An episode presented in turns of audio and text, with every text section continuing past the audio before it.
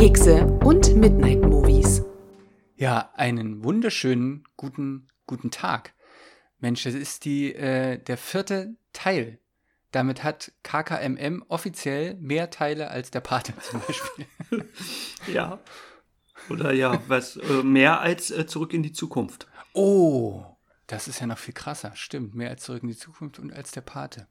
Naja. Und weniger noch als Freitag, Freitag. der 13. Oder wie heißt denn dieser andere? Äh, Ist das Witchcraft oder Warlock, die so 13, 14 Teile haben? Puppet Master. Ach, der Puppet Master. da muss man aber aufpassen, weil es gibt auch die Puppet Master und das ist ein ganz anderer Film.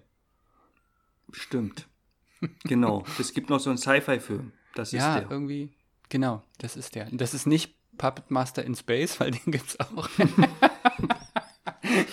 Gut, ähm, ich war vorhin, ich wollte äh, eigentlich ganz passend ähm, zum, wollte mir wieder den passenden Keks suchen und wollte äh, den im Rewe beziehen und ähm, weil an dem Tag, wo wir gerade aufnehmen, ist morgen der 1. Mai. Und das, da habe ich nicht dran gedacht. Und da war natürlich, da war, das war so aus wie ein anderer Film des Regisseurs, dessen Film wir heute besprechen. so sah das aus vorm Rewe. Ähm, und deswegen konnte ich da nicht reingehen, aber ich bin dann in den Netto gegangen und habe da was gefunden, was glaube ich ganz Oh, ich gut bin passt. gespannt. Und zwar ist das, äh, sind das die heißen Waffelblätter. Und die sind, Wow. Wow. und die sind, es ist mehr, also es ist, hier ist jetzt, der ist ein sehr schmaler Grad zwischen, ob das noch ein Keks ist oder schon eine Süßigkeit. Und ich habe den aber, ich habe den aber genommen, weil der ist ganz, ganz dünn, passt, ja. passt überall dazwischen, passt zwischen Bücher, passt Mm. zwischen andere Sachen und passt auch unters Bett. Oh. Und der sieht ein bisschen aus, ja, genau, von der Form, damit man sich das vorstellen kann. Es sieht ein wenig aus wie ein Blättchen After Eight. Ja, das stimmt. Nur in kleiner, wie geschrumpft. Genau. Ja, Und sehr. Keksfüllung. Genau, ist außenrum quasi, äh, ist Schoki und innen ist Keks. Ist jetzt, glaube ich, nicht der besonderste, aber er ist dünn und passt überall dazwischen und den kann man auch mal übersehen, wenn, Ja, wenn der und- vielleicht ja. unters Bett gefallen ist. Ich äh, finde, dass der sehr, sehr lecker aussieht und äh, wenn du äh, die Frage stellst, ob das ein Keks ist oder schon eine Süßigkeit, oder man könnte auch sagen eine Süßigkeit oder ein Nahrungsmittel, würde ich sagen, das ist auf jeden Fall ein Nahrungsergänzungsmittel. also etwas, was man noch zusätzlich zu Keks essen kann. Hat auch, hat auch keine Vi- Vitamine natürlich. Ähm, und wenn ich davon, wenn ich davon 400 Gramm essen würde, also quasi vier Packungen, dann muss ich nicht noch mehr essen den ganzen Tag. Ja, ich finde, das geht. Wie viele Blättchen sind denn da drinne? Oh, das ist schwer zu sagen. Es sind vier, vier Kammern und da sind eins, zwei, drei, vier, fünf, sechs, sieben, acht, 32. 32. Das Ja, da bedeutet, müssen wenn wir man 128, 128 Blättchen am Tag essen. ja, das verteilt auf 16 Stunden, die man wach ist. Ja, die sind ja auch so flach, ich krieg acht Stück auf einmal in den Mund. Soll ich? Warte. Okay, wir So. starten hier ein Live-Experiment. Ich mach's nicht, weil das, da brauche ich ewig zum Kauen, aber ich würde es schaffen. Ja, okay. Ähm, Matthias, bei mir sieht es heute leider anders aus. Ja. Ich habe keinen Keks am Start. Das ist ein sehr trauriger Moment, aber äh, ich muss zugeben, im es ist eine Sonderfolge. Es ist eine Sonderfolge, die heißt Kaffee, Gemüse und Midnight Movies. Ich habe nicht mal Gemüse.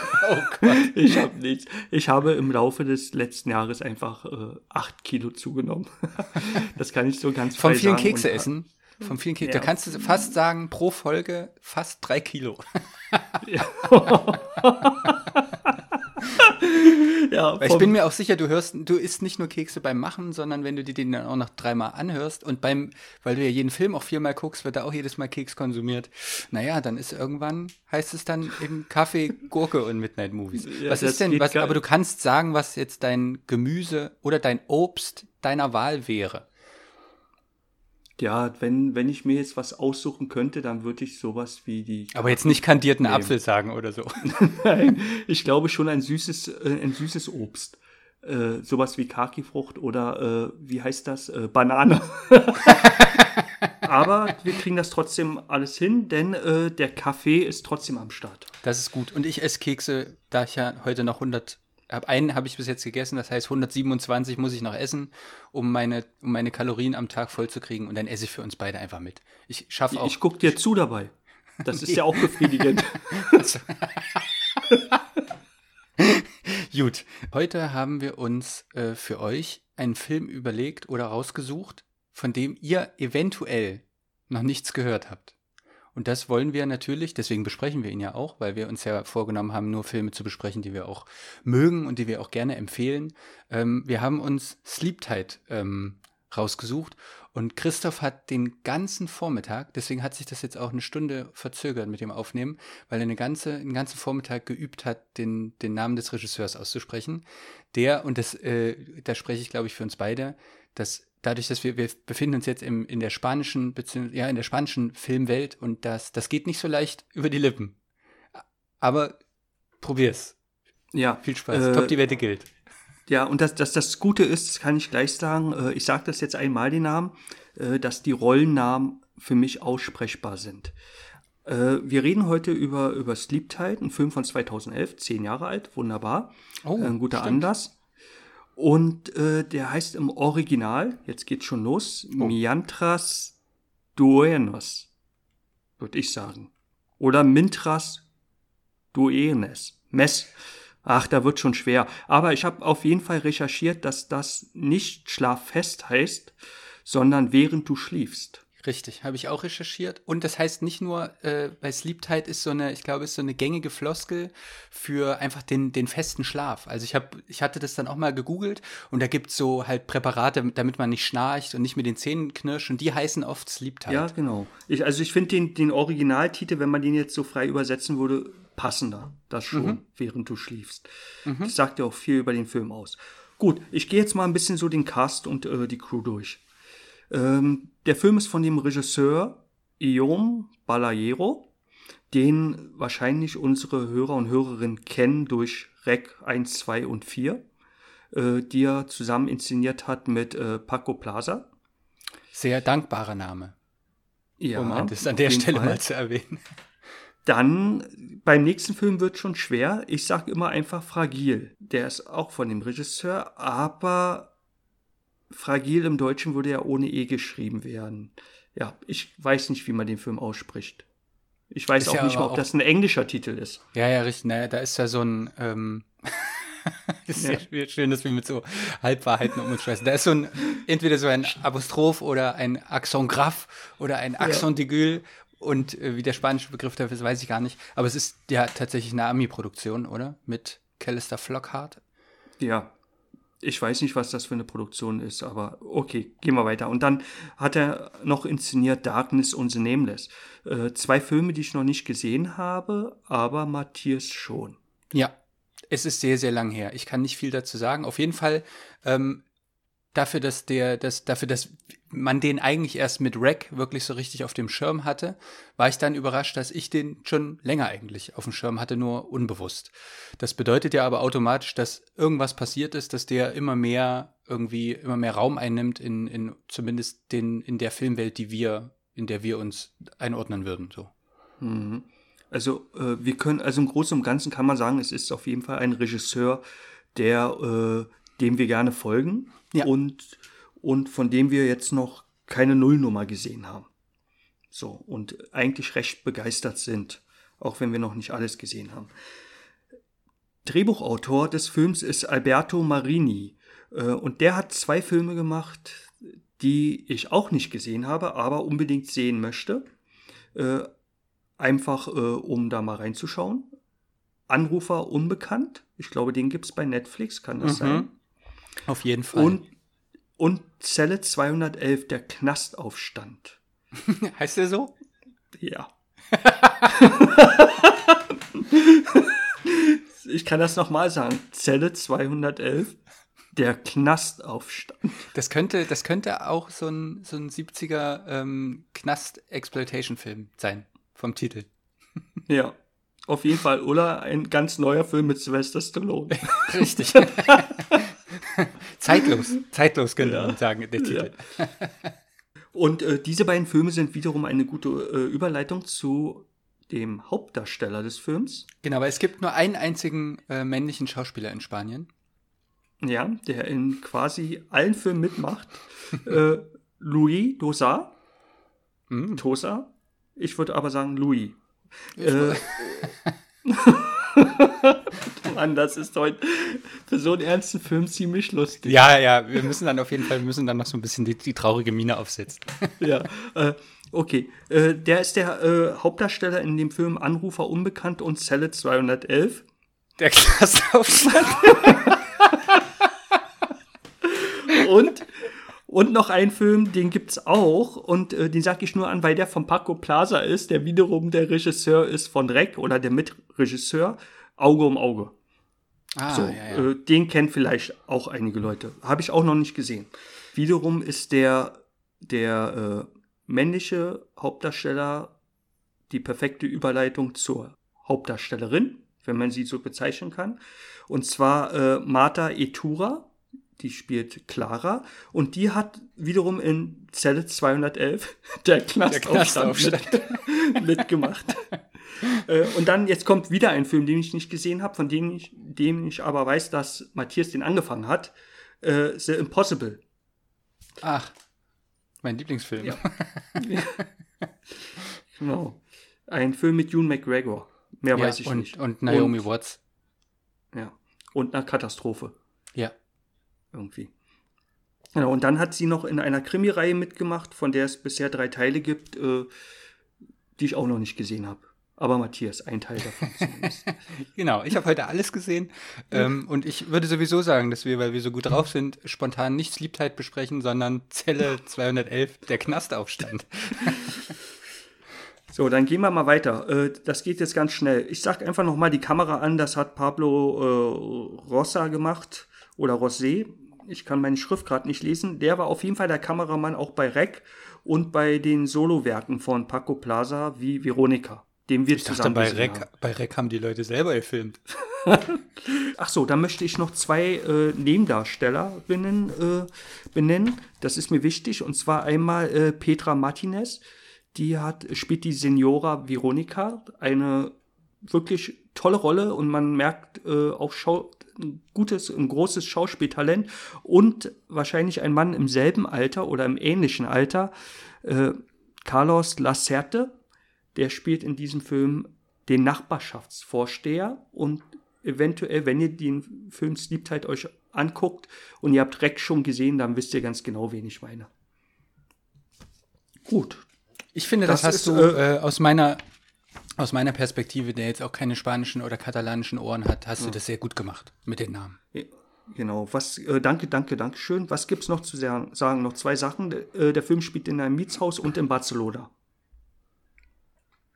Ah, ja, das waren erstmal so die Fakten vom Rand. Jetzt können wir Sehr eigentlich äh, äh, loslegen. genau.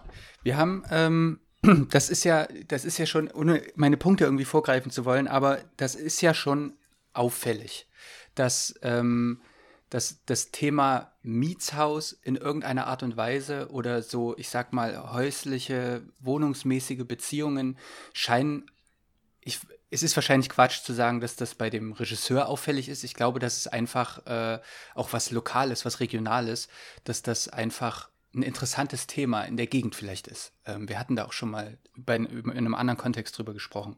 Ähm, und wir, wir verfolgen in diesem Film ähm, eigentlich fast relativ durchgängig, bis auf wenige Ausnahmen, ähm, die Figur Cäsar, der ein, siehste, ich wollte noch, habe ich vergessen. Ich, ich glaube, also er ist wahrscheinlich ein, vielleicht hast du das ja aber durch Zufall recherchiert, äh, er ist Concierge, würde ich sagen. Vielleicht gibt es da in dem, in dem Spanischen oder Katalanischen auch einen eigenen Begriff. Sowas wie ein, ich, also ich kenne das in Deutschland nicht. Ich weiß nicht, ob sowas hier gibt. Ähm, quasi so eine Art, es ist so eine Mischung aus Hausmeister, Portier, Mhm. ha Verwaltung, Hausverwalter, sowas gibt es ja auch noch. Ähm, ja, der sich irgendwie um alles kümmert. So, also der, ich weiß auch nicht, ob das gängig ist. Jedenfalls hat César in diesem Film ähm, auf, auch für jede Wohnung einen Schlüssel und hat durch das Verhältnis, obwohl er noch gar nicht so lange da ist, glaube ich, trotzdem so ein großes Vertrauen in, in, diesem, in diese Hausgemeinschaft, dass, dass eher auch bei kleinen Problemen und das kann alles sein, das kann Hundefüttern sein, das kann, hey, mein Abfluss ist verstopft, äh, Blumen gießen auf dem Dach. Das ist alles, fällt irgendwie so in seinen Aufgabenbereich. Ob das jetzt immer eine Beschreibung dieser, dieses Jobs ist oder ob nur Cäsar das so macht in diesem Gefüge, das kann ich jetzt gerade nicht sagen. Aber das ist quasi die Stimmung, in der wir einsteigen. Ähm, er macht allen BewohnerInnen die Tür auf, er nimmt die Post entgegen, verteilt die Post in die Briefkästen, er weiß, welche, ähm, welche Zeitungen wer gerne liest und drückt die den Leuten in die Hand früh, ähm, er weiß, was es irgendwie für Probleme gibt und sowas. Und so nett wie das auch alles klingt, das ist natürlich nur oberflächlich betrachtet äh, so, weil das ist kein, kein mauschelig romantischer Wes Anderson-Film, sondern es gibt, der, der kippt einfach. Das ist aber die Stimmung, in der wir erstmal einsteigen. Ähm, und dann, dann passieren noch so Sachen. Und ich würde jetzt einmal, wenn ich so im Redefluss bin und weil ich gleich mit der ersten Millisekunde einsteige, sofern du da nicht auch einsteigst, würde ich meinen ersten Punkt gleich mal hier unterbringen. Ja, gib mir mal einen Stichpunkt, dann kann ich sagen, ob mein Punkt noch davor kommt. Na, weil das, ich würde mein Erfolgsrezept der letzten, der letzten, ich, ich, ich mache das ja immer so, äh, Christoph guckt den Film 24.000 Mal und hat dann unfassbar schlaue Sachen zu sagen. Ich gucke den einmal, suche mir einen Punkt raus, wo ich denke, ah, der klingt klug. Ähm, und dann hat er noch, noch schlauere Sachen zu sagen, vor allem einmal gucken. Also. nee, äh, und ich habe ich hab wieder einen Punkt, der ist, glaube ich, schlau und der Rest ist mehr so banal. ich musste mehrmals gucken, weil ich äh, nach einmal gucken weiß ich einfach nicht, wer die Hauptdarstellerin oder der Hauptdarsteller ist. und du musst dir die Namen noch üben. Ja. Nee, ich steige Das ist auch die um. einzige Chance für mich, Kekse zu essen. ja, richtig. Außer es ist Gemüsewoche. Ähm, ja. Ich steige wieder, um an das Erfolgsrezept anzuknüpfen, mit der Titelsequenz ein. Ah, super, perfekt. Genau. Ähm, wir, es ist total clean. Ähm, und äh, es ist schwarz und da läuft die weiße äh, serifenlose Schrift drüber. Um die soll es mir aber gar nicht gehen, sondern es soll mir um das gehen, was man hört und nicht sieht. Und das finde ich sehr, sehr, sehr, sehr spannend. Ähm, Cäsar hört, das kriegen wir auch im Laufe des, ähm, im Laufe des Films noch weiter mit, ähm, ohne dass, also man, das wird nicht beschrieben, das wird nicht erklärt, sondern das ist einfach so ein, einfach so ein Ding, was mitläuft. Ich glaube, er hört so eine Art Selbsthilferadio ob das jetzt sowas ist wie, wie Domian, so kennt man das ja hier. Man kann auf es ist interaktiv, man kann anrufen, es werden irgendwie Themen, aber das sind nur ganz kleine Fragmente. Ähm, und der Anfang, dadurch, dass wir nichts sehen, sondern es ist, kommt auch keine Musik, das ist das Erste, was wir hören und darüber läuft eben dieses schwarze Bild, wo die, wo die Credits äh, aufgezählt werden. Und das war so, ähm, das ist so fragmentarisch, das ist auch kein Dialog, der da läuft, sondern es sind aneinandergereihte Fragmente, die auch teilweise überblenden. Und es hat mich einfach so erinnert dadurch, dass wir ja dann auch wissen, dass es so, ein, so eine Mietshaus äh, sage ich mal, dort ist es Altbau, hier ist es Plattenbau, so eine Atmosphäre hat, dass wir wie Fragmente von was erfahren, was wir nicht verstehen, was wir nicht kennen, ähm, aber natürlich sich trotzdem Bilder entwickeln. Und das hat für mich so ein, so ein schönes Bild ergeben, dass man, auch wenn man hier ist, und du bist ja hier auch manchmal, ich weiß, bei euch ist es auch hellhörig, aber nichts ist so hellhörig wie ein, wie ein ordentlicher Plattenbau. Man hört Sachen, wenn man hier sitzt und der Fernseher läuft vielleicht nicht, dann hört man Sachen, man kann nicht mal einordnen, ist das oben drüber, ist das nebenan, ist das unten drunter, ist das vielleicht gar nicht in der Nähe, sondern drei Eingänge weiter. Ähm, und man hört Fragmente aus verschiedenen Leben, die zusammen irgendwie ein Bild ergeben. Ähm, und man weiß aber über diese Leben, von denen man so Sachen hört, von denen man Musik hört oder Geräusche hört, die man gar nicht hören möchte. Und das findet Zentimeter neben einem statt, aber man weiß eigentlich gar nichts darüber. Äh, und das hat mich irgendwie hat das für mich ein, ein Bild ergeben ähm, mit diesen Fragmenten dieser Radiosendung und dann eben dieser Mietshausatmosphäre. Und das ist mein erster Punkt. Das fand ich einen sehr, sehr cleveren Einstieg. Ja, ich ich finde es gut, dass du diesen Punkt erwähnst, weil ich muss äh, zugeben, ich habe das zweimal überhört. Und wenn César später Radio hört, oder sogar, er ruft auch einmal an, mhm, genau. Äh, ist mir das erst bewusst geworden, was da passiert ist. Also ist mir diese Anfangssequenz nochmal bewusst geworden. Also was wir da hören. Wenn ich den Film sonst reingeschoben habe, in DVD-Player, dann, ich habe das überhört und habe einfach auf das erste Bild gewartet. Aber mhm. es gibt ja schon Informationen. Und äh, das, äh, der Regisseur, der sagt uns dann auch gleich, Achtung, hier, aufpassen.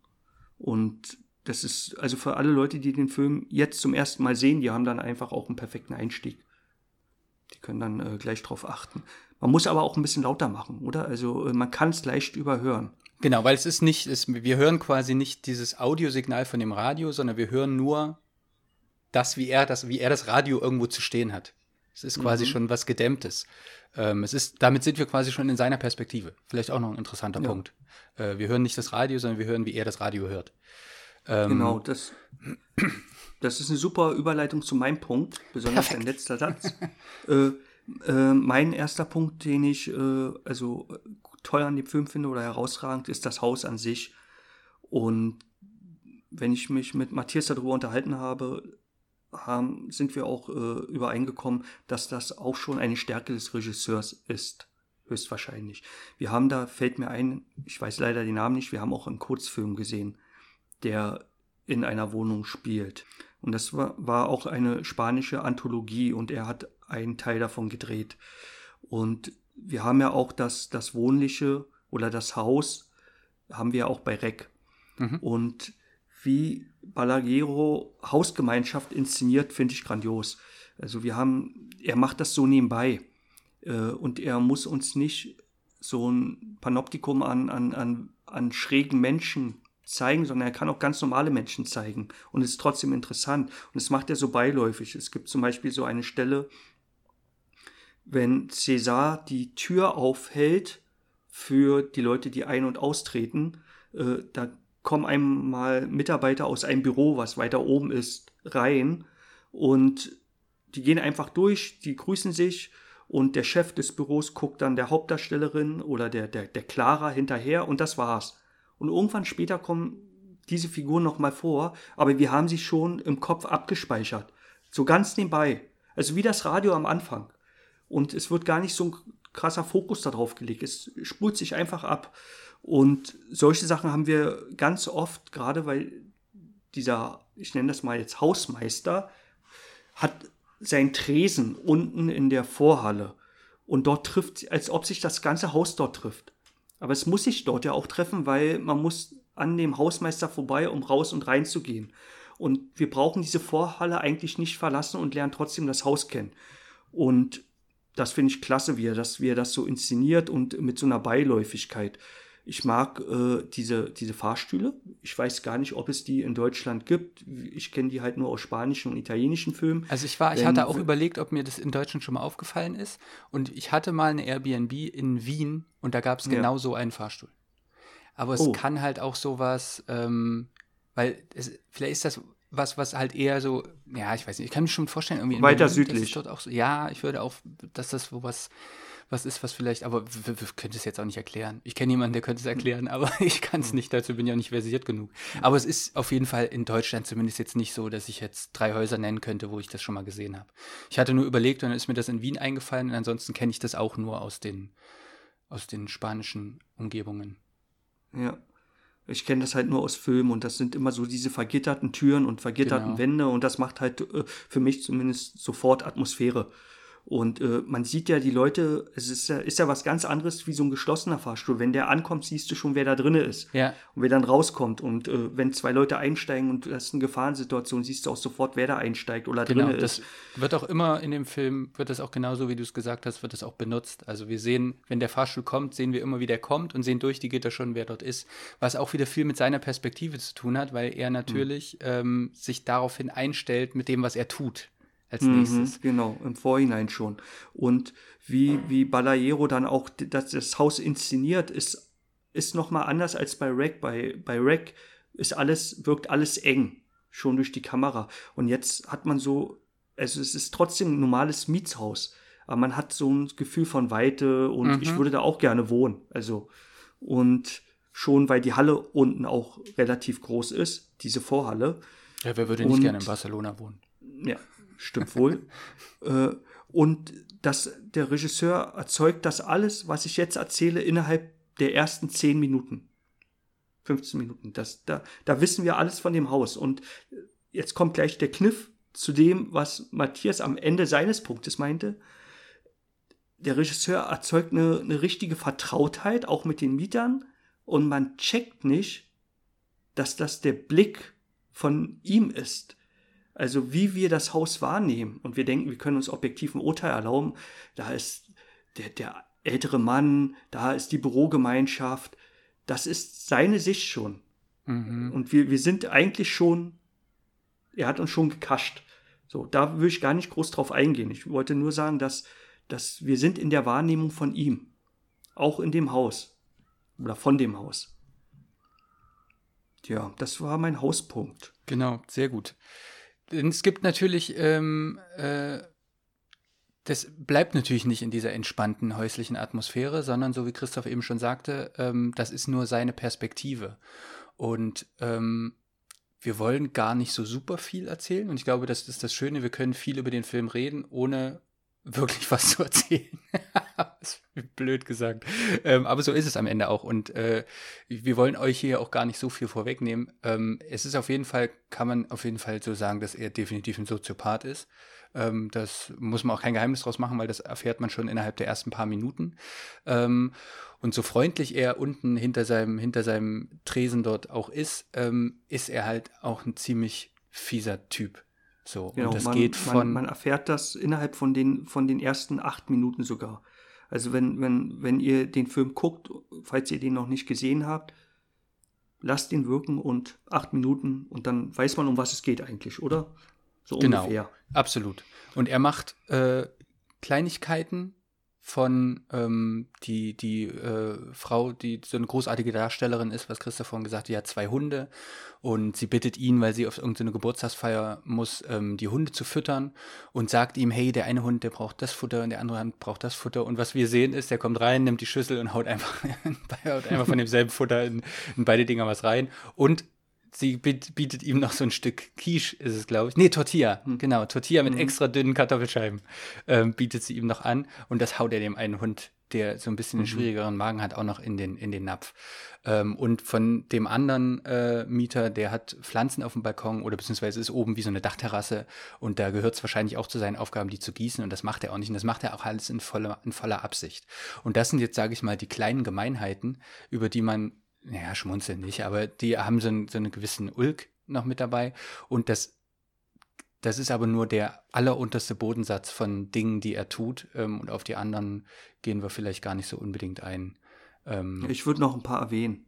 Okay, Bis bitte. zur ersten Eskalation. Alles klar, so. dann hau raus. Aber was du gerade gesagt hast, muss ich auf den Punkt davor nochmal zurückgreifen, auch wenn es jetzt ein bisschen konfus ist. Aber mit der Dachterrasse, wir lernen das Haus auch von der Kellerwohnung bis zur Richtig. Dachterrasse kennen. Nee, sehr gut. Da stehen diese Bananenpflanzen da, oder?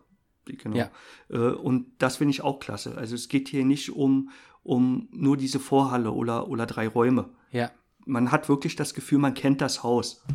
Obwohl ja die meisten Mieter lernt man ja eigentlich nicht kennen. So, sondern nur ein paar. Und trotzdem hat man aber das Gefühl. Ja, jetzt habe ich zwei, jetzt habe ich, ich habe zwei Punkte, die würden beide jetzt passen. Ähm, aber ich nehme mal, äh, ich nehme mal den, um ein bisschen Kontrast reinzubringen, mein, mein zweiter Punkt, der heißt mhm. ähm, Szenenarchitektur. Ah, genial. Gut. Und ähm, weil genau, das geht ganz gut über den Anfang. Wir, äh, also es geht um eine optische Architektur, aber auch so ein bisschen um eine erzählerische Architektur. Ähm, wir, wir lernen ja erstmal seine Abläufe kennen, ähm, aber in, in äh, völlig konsequent nicht nur die Abläufe, wo man denkt, er ist ein guter Concierge oder ein guter Typ, sondern eben auch die Abläufe, wo er schlimme Sachen macht. Und das alles sehr, sehr nüchtern erzählt, ohne da irgendwie einen besonderen Fokus auf irgendwas zu legen, sondern wir, wir sehen, ähm, wie er die Zeitungen sortiert und die, die Briefe in die Briefkästen packt, sehen wir genauso in so, einer, in so einem nüchternen Zusammenschnitt, wie wenn er diese Hunde füttert. Ohne da jetzt, sondern es hat alles so eine ähnliche so eine ähnliche äh, äh, äh, Struktur, eine ähnliche, eine ähnliche Storytelling. Ähm, bis auf ganz, ganz wenige Ausnahmen spielt alles drin. Wenn es mal draußen spielt, dann eigentlich nur für Wege, wenn er von einem Ort zum anderen geht. Und das wird nochmal aufgegriffen, dass wenn wir seine Bude sehen, die ist, ich kann die ganz schwer beschreiben. Das ist irgendwie, äh, ich komme da später auch nochmal zu. Ähm, das hat so Holzverkleidung. Es ist sehr, sehr dunkel. Ähm, es ist natürlich, er wohnt im Keller. Ähm, ich mhm. weiß gar nicht, ob es dort trotzdem irgendwie so eine, oben so eine kleinen Kellerfenster gibt. Egal, ob es die gibt oder nicht, Sonnenlicht sieht diese Wohnung auf jeden Fall nicht so viel. Äh, ich glaube, es ist eine Dienstwohnung, oder? Das ja, könnte das sein. Für, ja. für, für Hauswarte, Hausmeister. Ich weiß gar nicht, ob Konzert. Hausmeister noch in Schulen wohnen. Also als ich noch in die Schule gegangen bin, hat der Hausmeister auf jeden Fall in der Schule gewohnt. Ich weiß nicht, Ja, ob bei uns auch. so ist. aber das ist jetzt ein bisschen komisch. Das macht man nicht mehr so häufig. nee, es ist auch strange, ne? Ja. ja. ähm, jedenfalls gibt es einmal eine Szene, da sieht man, ich, ich glaube, es ist so eine Brücke. Ich glaube, es ist so ein, ein großes Foto von der Brücke, aber man zoomt so raus und man sieht dann Mhm. erst, dass das wie eine Fototapete ist. Also selbst das, selbst das, was so aussieht wie eine Aufnahme draußen, ist einfach nur eine Fototapete, wo er die hinter seinem Bett ist, glaube ich. Über dem Bett hängt das. Genau, Ja. ich, ich habe ich hab, ich hab gedacht, das ist ein Einkaufszentrum oder so. Ob jetzt Brücke oder Einkaufszentrum ist, ist jedenfalls was eher Brachiales, sowas, was sich niemand hinhängen würde. Draußen, Ja, ja. so eine Monsterarchitektur.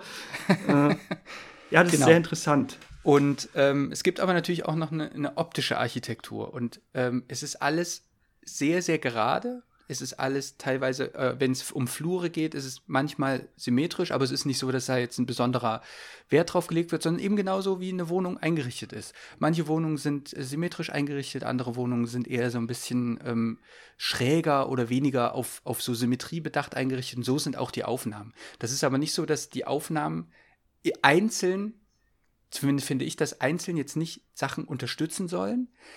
Aber es geht um so etwas Allgemeines. Und alles ist sehr, sehr straight. Ich habe vorhin noch mal ein bisschen reingeguckt. Man sieht nicht unbedingt die, ähm, die Decke von Räumen, weil die teilweise einfach sehr hoch sind. Aber es ist trotzdem so, dass man sie immer mal sieht. Also es ist nicht auf eine Soundstage aufgenommen. Oder wenn es auf eine Soundstage aufgenommen ist, dann ist die Decke mit eingebaut. Ähm, also es, es gibt schon die, die obere, das obere Ende der Räume. Man sieht es nur nicht so, weil es halt trotzdem auch viel sehr, sehr nah aufgenommen ist. Es gibt aber Momente, wo dieses, wo dieses Straighte, wo dieses Statische kippt. Und da kippt das ganz plakativ. Ähm, und wenn man den guckt, denkt man, okay, jetzt wird's schräg und dann werden auch die Aufnahmen schräg. Und ich finde Mhm. aber den Einsatz so plakativ und platt, der auch wirkt, finde ich ihn genau auf den Punkt. Und es ist Mhm. nicht so, dass man jetzt sagt, der Film ist, ist optisch wie Stanley Kubricks Filme eine absolute Mhm. Augenweide. Nee, genau das nicht. Und er versucht es aber auch nicht. Und ich finde, genau an den Momenten, wo man ganz platt, plakativ und platt, wenn es schräg wird, die Kamera dreht und dann sind die Aufnahmen auch plötzlich keine Stativaufnahmen mehr, sondern dann wird es auch wackelig, weil es halt eine, eher eine actionreichere Szene ist, finde ich, ist das ein super Einsatz, weil es eben nicht, es Mhm. lenkt nicht ab, sondern es fügt sich perfekt in dieses, in dieses ganze Konstrukt von Optik äh, und Einstellungen ein. Der, der benutzt ganz einfache Mittel. Genau, ja. die aber gut. eben nicht, aufges nicht aufgesetzt wirken. Absolut, Also, das man, ich sag jetzt mal, das einfachste, der Unterschied zwischen allein die Lichtverhältnisse in Césars Wohnung und bei Clara. Ja. Also, das einfach hell und erleuchtet ist und durch große Fenster, oder zumindest scheint das Licht da rein. Und dann hast du diese andere Bude da. Und ich finde, das, das, das macht der super. Es gibt eine Eröffnungsszene, in der steht Cäsar vermeintlich einfach früh auf, um auf Arbeit zu gehen. Es ist sehr früh, ich glaube um fünf. Mhm. Ähm, das ist schon, das ist so eine Uhrzeit, wo man denkt, okay, um fünf stehen manche auf, um auf Arbeit zu gehen. Und wenn er vielleicht wirklich früh dort irgendwelche Sachen vorbereiten muss, kann das sein. Aber ich finde, es ist trotzdem eine Uhrzeit, wenn man überlegt, dass er im selben Haus arbeitet, ist es schon sehr, sehr früh. Und das fand ich beim Gucken erstmal eigenartig.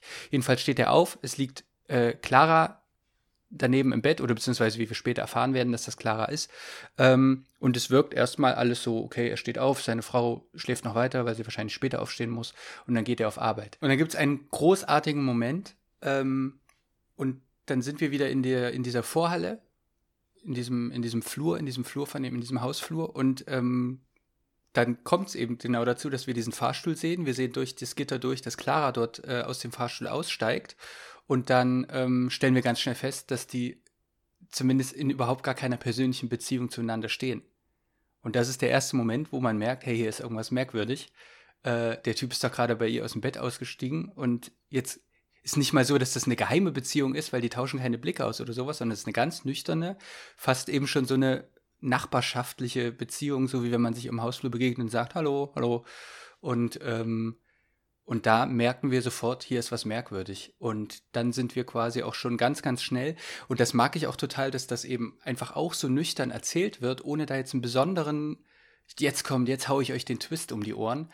Ähm, und wir wissen, lernen jetzt quasi Cäsar kennen als einen Typ, der nicht nur ähm, seltsame Sachen macht, wie die Hunde zu vergiften, äh, sondern eben auch noch ein, ein höchst schlimmer, gewalttätiger Soziopath ist, der sich quasi aktuell als Aufgabe gemacht hat äh, oder sich als Aufgabe gegeben hat, ähm, Clara nachts zu betäuben mit irgendeinem Mittel. Ich weiß nicht, ob das Chloroform oder was weiß ich, was das ist. Ähm, und spielt dann nachts irgendwie den Ehemann auf eine sehr, sehr, sehr, sehr widerliche, gewalttätige, äh, also er spielt nicht den Ehemann, das ist natürlich Quatsch, sondern er legt sich dann zu ihr und ähm, es gibt auf jeden Fall auch äh, sehr harte Momente, sage ich mal. Zumindest die sehen wir nicht, aber wir wissen, dass sie passieren. Genau, der, äh, der, der Freund von Clara, der ist auf Arbeit. Der ist äh, mehrere Tage weg. Der wird äh, erst später erscheinen. Und äh, dieser Moment, äh, wenn, wenn sie aus dem Fahrstuhl tritt und dann begrüßten die sich so förmlich, so fast mhm, förmlich, genau, wirklich, förmlich der, ist der, ist, der, ist, der ist Hammer. Und wenn ich mich jetzt nicht irre, passiert das eben nach äh, in der Minute acht. Und sofort ist man drinne. Ja. So, und, äh, und äh, der Regisseur versucht hier nicht irgendwie mit einem Twist zu spielen. Das ist auch sehr angenehm. Es, äh, man hat das Gefühl, es geht eher darum, ein bisschen wie bei, ein bisschen wie bei Columbo. Mit was kommt die Person durch? Mhm. Und man beobachtet die dabei, den, den Täter. Oder ein bisschen wie bei äh, Norman Bates. Wird er die Leiche, als Beispiel jetzt bei Norman Bates, wird er die Leiche ohne Spuren beseitigen können? Oder eben nicht? Und man ist dabei. Nur, dass die Sympathien äh, jetzt bei meinen Beispielen auch anders gelagert sind. Ja, er ist auf jeden Fall nicht sympathisch. Ja. Also, äh, er wirkt, es ist, ist interessant, ihn zu folgen, Ja. aber man, also die Sympathien, die haben Grenzen oder die zeigen sich vielleicht an anderen Dingen, die nicht mit, mit, mit seinen, ich wollte jetzt sagen Spleen, mit seiner psycho, psychopathischen Art zu tun haben, Ja. sondern höchstens mit seiner Aufgabe als Hausmeister. Mhm. Das war dein Punkt. Nee, das war gar nicht mein Punkt. Nee. Ich habe nur erzählt, so. worum es geht. klau, mir hier nicht, klau mir hier nicht meinen dritten Punkt. Du bist dran. Ach, mit Punkt 2. Ja. Ja. Der, mein Punkt 2 passt zusammen mit äh, deinem Punkt 2 mit, mit der Bildsprache Mhm. und dem Wechsel der Bildsprache. Äh, nur, dass ich jetzt bei den Figuren bin, Mhm. äh, noch näher an, äh, an Cäsar, an Cäsar. Äh, und zwar die Spannung, die aus dem Wechselspiel von Kontrolle und Kontrollverlust Ah, geschieht. ist da ist wieder so ein Wir klug, haben- sehr klug. wir haben, beobachten ihn ja gerade am Anfang als ein Mensch, der alles kontrollieren möchte und unter Kontrolle auch hat. Mhm. Es, es hat schon äußerlich, also, nee, oder ich denke, das hat schon was Krankhaftes, wenn er seine Deos da auf, auf, aufreißt. Ja, den Moment fand ich, äh, den, ich will nicht sagen, ich habe den nicht verstanden, aber der war, also wir sehen ihn quasi in seiner, genauso, wir sind wieder in so einem Routineablauf und ähm, dann war er wahrscheinlich einkaufen und so wie Christoph das eben schon sagte, reiht er so eine Deo-Rolle auf. Und alle, äh, alle von der gleichen Firma, alle die gleiche Sorte und noch irgendwas. Ist das äh, hier Hand Sanitizer oder irgendwas noch, irgendeine Creme oder sowas. Ähm, Ja, das fand ich, der war dafür, wie die Bude sonst so aussieht. Ja, aber es ist trotzdem Ordnung drinne. Die sieht zwar düster aus und, äh, und diese Ordnung durchzieht ja alles, wenn, wenn er die Namen notiert der Leute, die das Haus Stimmt. verlassen oder in Ja, das Haus richtig. eintreten. So. Und mit dieser Kontrolle ähm, nähert er sich ja auch seinem Opfer. Und dann passieren aber immer Momente, und da sind wir wieder bei diesem Columbo-Ding oder bei Norman Bates, Dinge, die seiner Kontrolle zuwiderlaufen oder die er nicht kontrollieren kann. Und da entsteht diese Spannung. Wenn er äh, Dinge, mit denen er selbst nicht gerechnet hat. Und ich nehme jetzt ein Beispiel, eine, eine erste Eska oder eine größere Eskalation. Äh, er schafft es, die Wohnung von Clara mit Ungeziefer zu verseuchen. Und will sie, also möchte, dass die, Disku äh, die, die, die, die Situation äh, sich verschärft, möchte, dass sie Angst hat, weil sie hasst Ungeziefer, das findet er auch selbst raus. Und dann passiert plötzlich was, womit er nicht gerechnet hat. Sie verlässt die Wohnung, was jeder normale Mensch höchstwahrscheinlich tun würde. Und die, von diesen Momenten gibt es ganz viele. er macht was, um, um einen neuen Zustand hervorzurufen und dann passiert aber was ganz anderes. Und dann tritt wieder eine Verschärfung ein.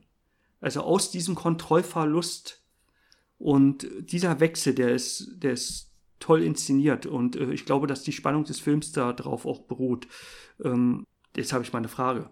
Wenn er mit dem Ungeziefer anfängt, dann sagt er diesen Satz, ich glaube, jetzt sollten wir langsam ernst machen. Mhm. Und ich habe mich gefragt, wo zieht er, wo zieht er diesen Punkt heraus, dass es jetzt eine Verschärfung der Situation gibt? Also, was, wie ist sein Programm? Das habe ich nicht richtig verstanden. So, und die einzige Erklärung, die ich dann haben, oder äh, die für mich klar war, dass das halt nicht zum ersten Mal passiert. Da bin ich sehr überzeugt von, dass er so Abläufe hat, weil es gibt auch, ähm, da würde ich jetzt gar nicht so drauf eingehen, weil ich würde, das glaube, das macht das Fass unglaublich auf, weil er hat auch noch, und jetzt kommen wir nämlich zu einem Punkt, wo ich auch eine Frage hätte. Er besucht seine Mutter Ja. im Krankenhaus. Die ist ähm, nicht nur bettlägerig, sondern die, ich, es sieht fast ein bisschen aus, als wäre das schon fast ein Sterbebett. Sie ist auf jeden Fall, ist sie Mhm. sehr krank. Da weiß ich nicht mal, ob das wirklich seine Mutter ist. Ja, das, das weiß man nicht sicher. Und diese Mutterzehen, die sind bei mir jetzt kein Punkt, aber wenn du sie angesprochen hast, muss ich die erwähnen, weil die, weil die äh, super sind, weil, äh, weil man dort alles sieht, was ihm angetan wird. Er redet jemanden zu oder äh, labert jemanden voll, äh, ohne Fragen zu stellen. Und das passiert bei ihm immer. Ja, Also die, die Leute fragen nicht, wie es ihm geht. Die Leute äh, erkundigen sich nicht, ob, ob der Tag heute für ihn schön ist. Aber Genau. er stellt diese Frage sofort, wenn, wenn, ein, wenn eine Mieterin oder ein Mieter unten in die Halle kommt, fragt er gleich, wie geht es ihm. Es gibt einmal eine Person, die fragt, wie es ihm geht. Mhm. Und das ist die Reinigungs- oder die Putzkraft Ja. im Haus. Und genau diese Person, also da passiert noch was ja, mit. Und äh, das, das sagt viel über diesen Charakter aus. Und deswegen kann man ihn eigentlich auch gar nicht sympathisch finden. nee. Und äh, dieser Mutter oder dieser F- Person, der er sich dort Mhm. immer öffnet, die sich quasi auch nicht wehren kann und die sich auch nicht seinen Ja. Mhm. Worten entziehen kann, was total gemein ist, ähm, bei ihr sagt er solche Sachen wie, dieses Mal, bin ich dieses Mal zu weit gegangen? Oder Mhm. ähm, und deswegen bin ich sehr davon überzeugt, dass er zumindest so eine Abläufe schon mindestens mehrfach, also mindestens einmal schon öfter gemacht hat. Ähm, genau, das, das denke und, ich schon. Und, er, ja, und, und, und diese, äh, die Szenen mit der Mutter zeigen auch, dass er absolut so ein Narzisst ist. Jemand, der eigentlich nicht glaubt, äh, erwischt zu werden, weil es gibt dann einmal zoomt die Kamera zurück und da liegt da noch jemand im Zimmer. Er macht sich Mhm. überhaupt keinen Kopf. Absolut. Er macht sich einfach So keinen ein Kopf. Und das ist ja so, und das ist ja so, so eine Überhöhung und das haben wir ja auch, auch wenn das hier anders dargestellt wird, aber es bei so Serienmörderfilmen, die einfach sich keine Platte machen. Und da fragt man sich immer, funktioniert es deswegen? Weil sie so, so unverfroren und frech daran gehen. Aber diese Momente, von denen ich gerade spreche, wenn, so, wenn, wenn, wenn er so unverfroren und frech ist, die werden wiederum durchbrochen und dann kommt genau die Spannung. Also da kommen Momente, wo er sich plötzlich erklären muss und die sind, also da zeigt Louis Tosar auf jeden Fall, was er schauspielerisch drauf hat. Und äh, von diesen Momenten gibt es einige. Und das ist meistens, wenn er in Bedrängnis gerät. Wenn, wenn, wenn er die Kontrolle verliert. Ganz plump kann man sagen, der Typ hat auf jeden Fall ein sehr, sehr tiefes Gesicht. So, also das Mhm. ist, der hat ja auch so großen, fetten Augenbrauen und das, ka- der kann mit wenigen Gesichtszügen sein, wie diese Mimik ähm, total finster machen. So, also das Mhm. ist äh, auf jeden Fall echt ein krasser, ein krasser, ein krasser, krasses Charaktergesicht. So, so einen Moment gibt es auch, wenn er bei seiner Mutter am, am Bett sitzt und sich dann einmal erklärt, und dann werden seine Augen so gläsern, aber eben nicht übertrieben. Er kriegt keinen Heulkrampf oder so, aber das ist wunderbar, wunderbar, wunderbar geschauspielert. Und ich hätte sogar, mein dritter Punkt würde an meinen zweiten anschließen. Das finde ich sehr gut, weil mein dritter Punkt passt gerade gar nicht. Gut, mein, mein dritter Punkt ist ganz klein. Und Oh. äh, wahrscheinlich hat auch niemand damit gerechnet, dass ich diesen Punkt nehme. Ich selbst nicht. mein dritter Punkt heißt Ursula. oh. Ursula ist das 13-jährige Mädchen. Ja, das ist Und, meine äh, Lieblingsfigur. Ja, wirklich, ohne Scherz. Ja, wirklich, ohne Ich, Scherz. Mann, als ich den ersten Mal den Film gesehen habe, habe ich gedacht, Mann, die geht mir auf die Nerven. Und jetzt fand ich die so klasse. Die ist cool. Weil äh, die, äh, das ist die Schauspielerin äh, Iris Almeida, würde ich sagen, äh, dass man den Namen so ausspricht. Und sie hat keine andere Rolle gespielt. Hm, schade. Nur, nur diese Rolle. Ich kann, äh, ich kann nicht sagen, ob es daran liegt, ob sie gut oder schlecht spielt. Ich kann äh, äh, Kinderschauspielerinnen und Jugendschauspielerinnen ganz schwer einschätzen. Also bei Kindern noch schwerer. Ich, ich weiß einfach nicht, was dazu geführt hat, dass sie nicht mehr schauspielert. Mm. Aber wie die Figur der Ursula eingesetzt wird in diesem Film, ich finde das so klasse, weil das zeigt auch so viel über César, weil sie als kleines Mädchen, sie, jetzt sind wir bei meinem Punkt davor, sie führt oder kann diesen Kontrollverlust herbeiführen, weil sie hat Macht über ihn. Und äh, da gibt es so, so ein paar Sachen, gleich in der ersten Szene, wenn wir, wenn wir sie sehen, äh, wie sie mit ihm spricht am Tresen unten und total aufmüpfig, dann gibt es in der Minute 22, klopft sie äh, bei ihm unten im, im, In seinem im Büro. Genau. Ja, in, se in seiner Wohnung, in seinem Ja. Büro, in seiner Bürowohnung. Und da fragt er, was machst du hier? Fragt er. Und sie Mhm. sagt zurück, was machst du hier, du Blödmann?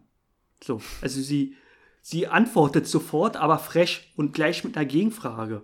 Und ähm, man braucht, sie erpresst ihn. Das kann Ja. man sagen.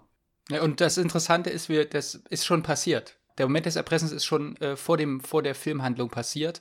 Ähm, die haben irgendeinen Deal. Ich, äh, sie weiß, dass dort was komisch läuft in der Wohnung Mhm. von Clara.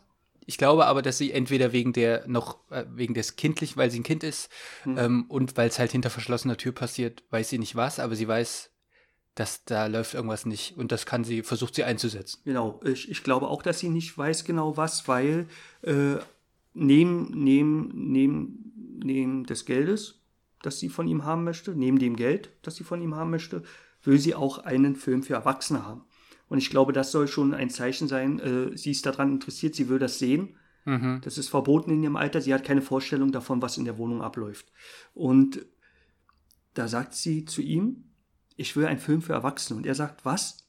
Und sie gleich, du hast mich richtig verstanden. Du weißt, was ich will. So. Mhm. Also sie, sie redet ganz keck mit ihm. Und Mhm. äh, er kann dem auch gar nichts entgegensetzen, bis auf seine, bis auf die Sachen, die er mitbringt, weil er ein Erwachsener ist Mhm. aber nicht, nicht vom, vom Intellekt her und, äh, und von, von irgendeiner geistigen Stärke, sondern nur durch Körperlichkeit. Und äh, das finde ich, durch diese, durch diese, ich nenne das jetzt mal, durch diese kleine Figur, äh, wird immer wieder sein Verhalten durchbrochen und da wird eine Spannung erzeugt. Das ist, finde ich, klasse. Und sie geht dann auch äh, einmal in, in, in, in seine Wohnung und dann sagt sie auch gleich, ach, hier wohnst du? Ist ja der reinste Horror. Ja, der reinste Also sie Horror. Nimmt so, sie, sie nimmt kein Blatt vor den Mund, sie sagt ihm genau, was Phase ist. Und wir kennen ihn ja inzwischen durch seine, durch, durch, durch, durch die Stimme aus dem Off. Äh, Und wenn er so selbstmitleidig ist, wie scheiße es ihm geht, und er sagt dann auch, glaube ich, irgendwann den Satz, hier, äh, ob man, manche Leute werden, werden blind und oder taub geboren, aber ihnen geht's noch schlimmer und so. Und sie geht einfach in seine Bude und sagt, ist ja der reinste Horror. Hält ihm so ein, so, so, so ein Spiegel vor, aber ohne das Selbstmitleid. Ja, das war mein äh, dritter Punkt. Sehr schön. Mein dritter Punkt heißt vom amerikanischen Pop und Soap Opera. So, also es gibt erstmal so ein Taggefüge und ein Nachtgefüge. Ähm, und so wie du vorhin erzählt hast, wie die Figuren eingeführt werden, hat mich das sehr an so ein, an was Soapiges erinnert. Oder ganz, ganz klassisch, um noch weiter zurückzugehen, an quasi die klassische Komödie. Damit meine ich jetzt nicht Comedy, sondern das richtig so Theaterkomödie. Ähm, sehr plakative Figuren, sehr platte Figuren, ähm, aber die halt alle zusammen so ein, so ein, so ein Panoptikum an, an skurrilen, aber Mhm. sehr, sehr, sehr, sehr greifbaren Figuren aufbaut. So, und ähm, jede Figur hat so eine kleine Geschichte, wo man erstmal denkt, man, man erfährt diese Geschichte und dann kommt es aber eben zu dem Punkt, was du gesagt hast, wir erfahren die Geschichte nur durch seine Perspektive, ähm, Mhm. die ja schon total verzerrt ist. Dann gibt es am Ende, und ich sage absolut nicht, worum es geht, aber es gibt quasi das mit fast das letzte Bild, ist eine total schnulzige, schlimme, bunte Mhm. Szene, Mhm. die aber so krass gut inszeniert ist, weil sie immer im Wechsel ist zu seinem Keller. Und das fand ich so cool, weil wir haben so dieses, und da kam ich dann eben auf dieses Soap-Opera-Ding, das man hat so ein, so ein problemloses Reich und Schön Gefüge, Mhm. aber es gibt immer noch trotzdem unten diesen Keller, wo dieser verdammte Psychopath wohnt. Mhm. Ähm, und eigentlich geht es ja auch gar nicht ohne. Ähm, und auch bei gute Zeiten, schlechte Zeiten gibt es die Liebesszenen, aber es gibt eben auch diese Mhm. intriganten Szenen und es gibt die gewalttätigen Szenen. Ähm, und würde aber gar nicht so auf Soap Opera eingehen. Ich finde eher so dieses Gefüge und daraus entwickelt sich das ja eher alles dieser klassischen, dieses klassischen Komödien. Ähm, also so dieses Theaterkomödienmäßige.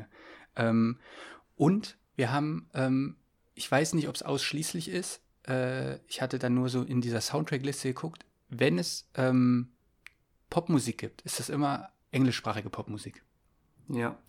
So, und dann ähm, gibt es ja eben diese Bürogemeinde und ich kann mir vorstellen, dass das auch so ein bisschen schon so ein, ich würde nicht sagen in Richtung Gentrifizierung, aber es ist schon so, dass wir dort ein Mietshaus haben, wo Leute wohnen, Mhm. wo Leute sich mit Vornamen ansprechen, wo Leute sich vielleicht schon duzen, die sich gar nicht kennen, Mhm. ähm, wo man sich irgendwie einander kennt. Aber es gibt auch diese komische Bürogemeinschaft. Und es gibt eine Szene, ich, ich weiß nicht, ob es die erste ist, wo die mitspielen oder die zweite, wo die reinkommen und dann wahrscheinlich der Chef dieser Bürogemeinschaft, der weiß gar nicht, wie er heißt. Er steht kurz Mhm. an der Treppe und sagt, ah, hallo, ähm, ähm, ähm, Ja. Cäsar. So, und da gibt es ja, es ist ja ein Unterschied. Es gibt dann Ja. einen Wechsel. So. Und ähm, als letzten Unterpunkt dazu gibt es eine Szene bei ihr auf dem Nachttisch. Unter einer Nachttischlampe liegt ein Buch äh, mit gesammelten Werken von Ingmar Bergmann. Und wenn man, Oh. und wenn man dort mal reinguckt, was dort für, was dort für Werke drin sind, also da ist, ähm, es ist, es heißt auch Övre, also es ist quasi so ein, eine Art Best-of. Also da ist ähm, das Lächeln einer Sommernacht drin, da ist das Gesicht drin, da ist das siebte Siegel drin, da ist Abend der Gaukler drin. Und das sind alles Stoffe, wo es fast ausschließlich um Beziehungen geht, um gescheiterte Beziehungen, um Neuanfänge, Mhm. um Veränderungen von Persönlichkeiten geht, ähm, wo es um Täuschung geht. Ähm, bei das Gesicht geht es um, um Provokation und um Täuschung. Ähm, und ich glaube jetzt nicht, dass man, dass sich, äh, dass sich ähm, der Regisseur dieses Buch genommen hat und überlegt hat, Motive davon zu übernehmen.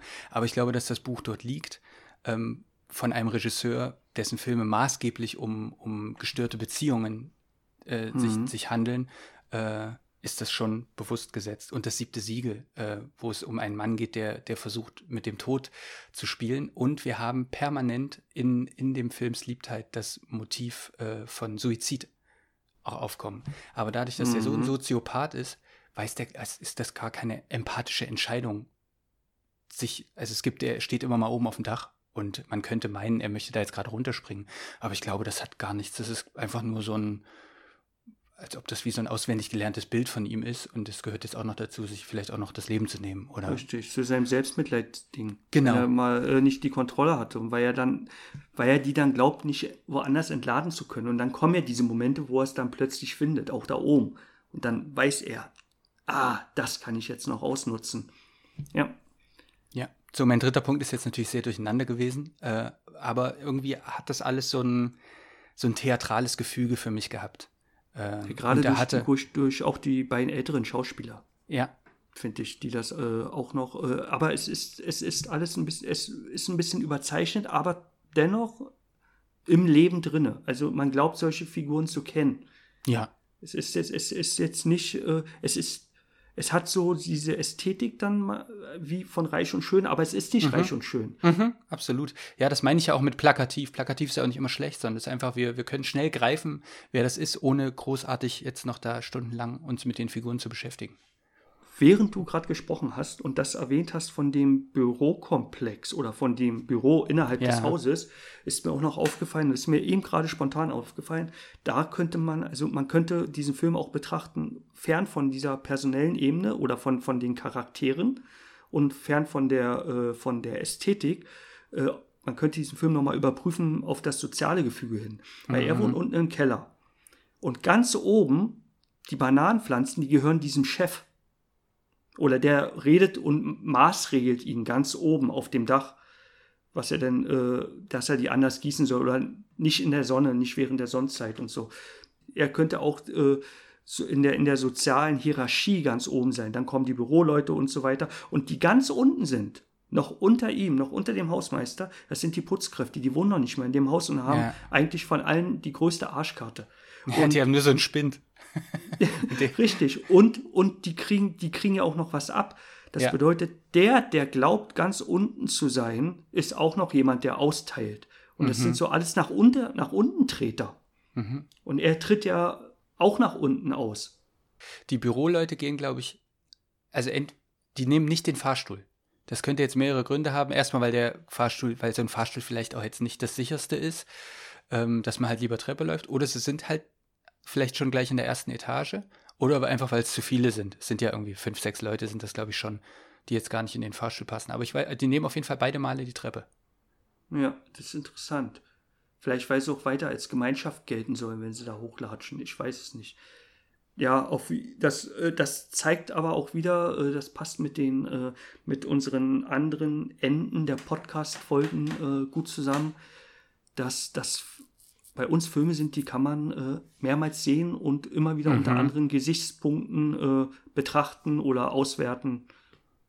Und da bietet sich Sleep Tide auf alle Fälle auch an. Der, der gute Lex König, ein, ein fantastischer Fotograf und ein Fan unseres Podcasts, hat sich eine Art äh, Skala gewünscht. Ich würde keine Skala machen, ähm, im Sinne von, wie gruselig ist der Film, sondern ich würde viel, viel lieber erzählen, ähm, wie man diesen Film wahrnehmen kann und warum ihr diesen Film gucken solltet. Selbst wenn, oder ich würde nicht sagen, dass das ein, ein Horrorfilm in dem Sinne ist. Also es ist immer schwer zu sagen, weil die Sachen, die passieren, sind der Horror. Und die Wohnung von ihm ist ja offensichtlich auch der Horror. Aber ich würde schon eher sagen, dass das ein Thriller ist. Und wenn ihr jetzt, ähm, wenn ihr jetzt sagt, ach, gruselige Filme sind nichts für mich, da habe ich immer Angst, dann könnt ihr diesen Film gucken, weil der ist nicht auf, der ist nicht so auf Grusel und auf Erschreckermomente aus, sondern der mhm. will wirklich die Handlung erzählen, der erzählt die sehr, sehr spannend, ohne aber so Jumpscares oder sowas einzubauen.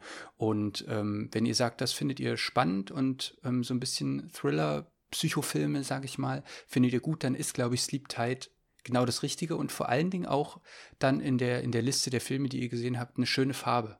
Dadurch, dass es eben auch kein amerikanischer Film ist, ähm, finde ich, gibt er nochmal gut, gibt er noch gut eine schöne Farbe rein. Ja, ich habe hier, äh, das passt gut, ich habe äh, hier in meinem Notizbuch äh, mir notiert, äh, ein perverser oder perfider Thriller. Sehr schön. Könnt, könnte man so sagen. Und äh, genau, und die Schockmomente, die kommen eher, eher durch das Erzählerische als durch ja. Äh, irgendwelche Jumpscares oder so. Ja. Den, den kann man sich antun und äh, man ist bestens unterhalten und er geht erstaunlich mal wieder für unseren Podcast, der geht, was geht der, 93 Minuten oder so? Sowas, genau. Ja, also äh, relativ kurz. Mhm. Oder angenehm. Ja, und es ja. gibt den aktuell noch bei Sky. Ich, bei Sky ist das manchmal so ein bisschen der, die sind dann schneller manchmal raus, als man denkt. Aber jetzt aktuell, Zeitpunkt der Aufnahme, gibt es den noch bei Sky. Aber der ist auch ähm, normal zum, zu leihen. Ähm, könnt ihr euch den angucken und natürlich einfach zum Kaufen. Also der ist nicht kompliziert sich anzugucken. Und äh, absolut ein Investment wert. Aber das braucht man eigentlich nicht zu erzählen, weil sonst würden wir ihn euch nicht vorstellen und empfehlen. Ich glaube, wir sind jetzt durch, oder? Ja, das war, äh, das war sehr gut. Ich finde, das ist ein, äh, auch für unseren Podcast. Wir könnten, vielleicht bringen wir irgendwann mal so eine Blu-ray-Box raus. Von Miss Marple bis Liebtheit ist dann alles da drin, aber es ist, äh, es sind schon sehr, sehr unterschiedliche Filme und das finde ich sehr, sehr gut. Und das, äh, wir, wir stecken das Feld dessen, was wir so mögen, stecken wir, glaube ich, ganz gut ab wir, äh, wir können ja ganz kurz anspoilern, wir werden für unsere nächsten beiden Podcasts ähm, wahrscheinlich ein, ein, ein eher spaßigeres Terrain bearbeiten. Ja, wo man auch ohne schlechtes Gewissen mal lachen kann. Richtig. Dafür wird mehr Blut fließen. Dafür wird mehr Blut fließen. Sehr gut. Das finde ich sind die besten Abschlussworte, die man finden kann. Ähm, vielen Dank, Christoph. Ich wünsche dir noch ganz, ganz viel Vergnügen mit Banane und Möhre und Gurke und Und äh, was hast du vorhin noch gesagt? Eine Kaki. Ich habe seit Jahren, seit Jahrzehnten, würde ich fast sagen, keine Kaki mehr gegessen. Ist das das gleiche wie Nashi-Birne? Nee, das ist nochmal Nee. was anderes, gell?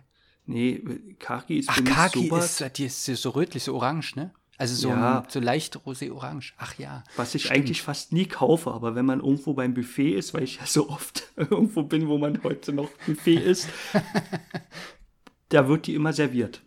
So Ah. aufgeschnitten. Und dann äh, denke ich immer wieder, geil.